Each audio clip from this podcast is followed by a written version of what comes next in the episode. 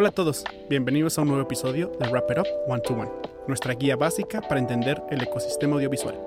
Gracias a sus solicitudes por redes sociales, nos hemos dado a la tarea de realizar una serie dedicada a los espacios de color. En este primer episodio haremos una introducción para familiarizarnos con el tema. Vamos a ello.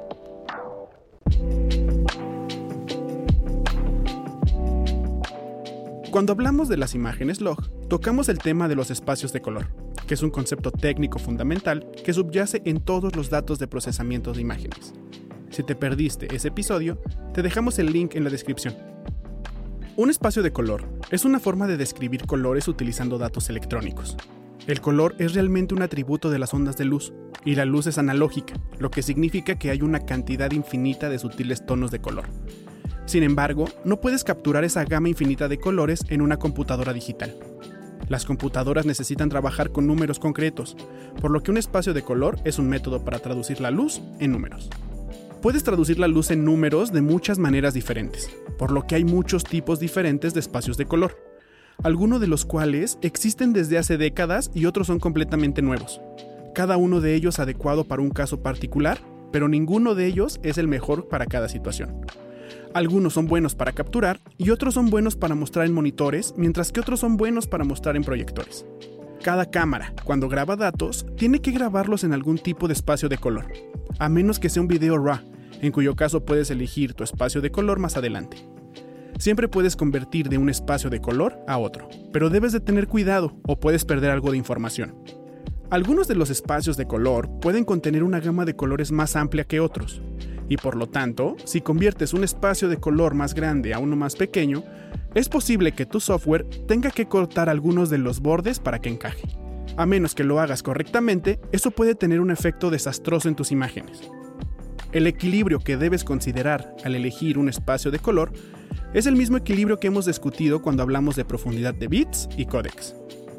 En términos generales, si registras más información, necesitarás más espacio de almacenamiento, necesitarás más poder de la computadora para procesar esos datos y deberás dedicar más tiempo a administrar y ajustar tu flujo de trabajo para garantizar que se conserve tu espacio de color. Por lo tanto, los flujos de trabajo de gama alta tienden a capturar en espacios de color muy grandes y a conservarlos cuidadosamente durante todo el proceso, especialmente si el resultado final puede proyectarse en los cines.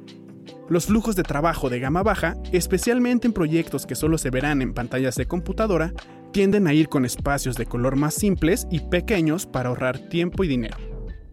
En resumen, un espacio de color es una forma de organizar los colores.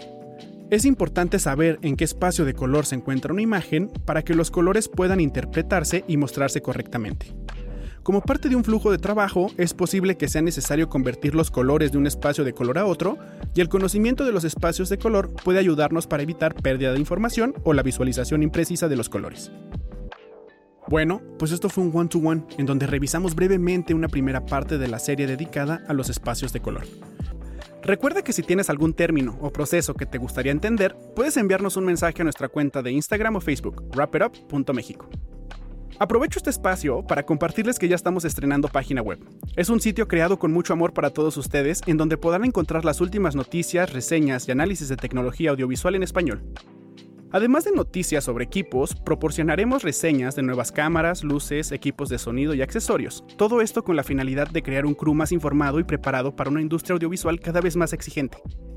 Wrap Up es para todos los cineastas, desde principiantes hasta profesionales, y todos aquellos interesados en nuevos desarrollos y últimas tecnologías. Nos encuentran como wrapitup.mx. Esperamos y lo disfruten mucho y sea de su agrado. Yo soy Marco Cabrera y nos escuchamos el próximo martes de Wrap It Up One to One. Room Tone. Eres lo que escuchas.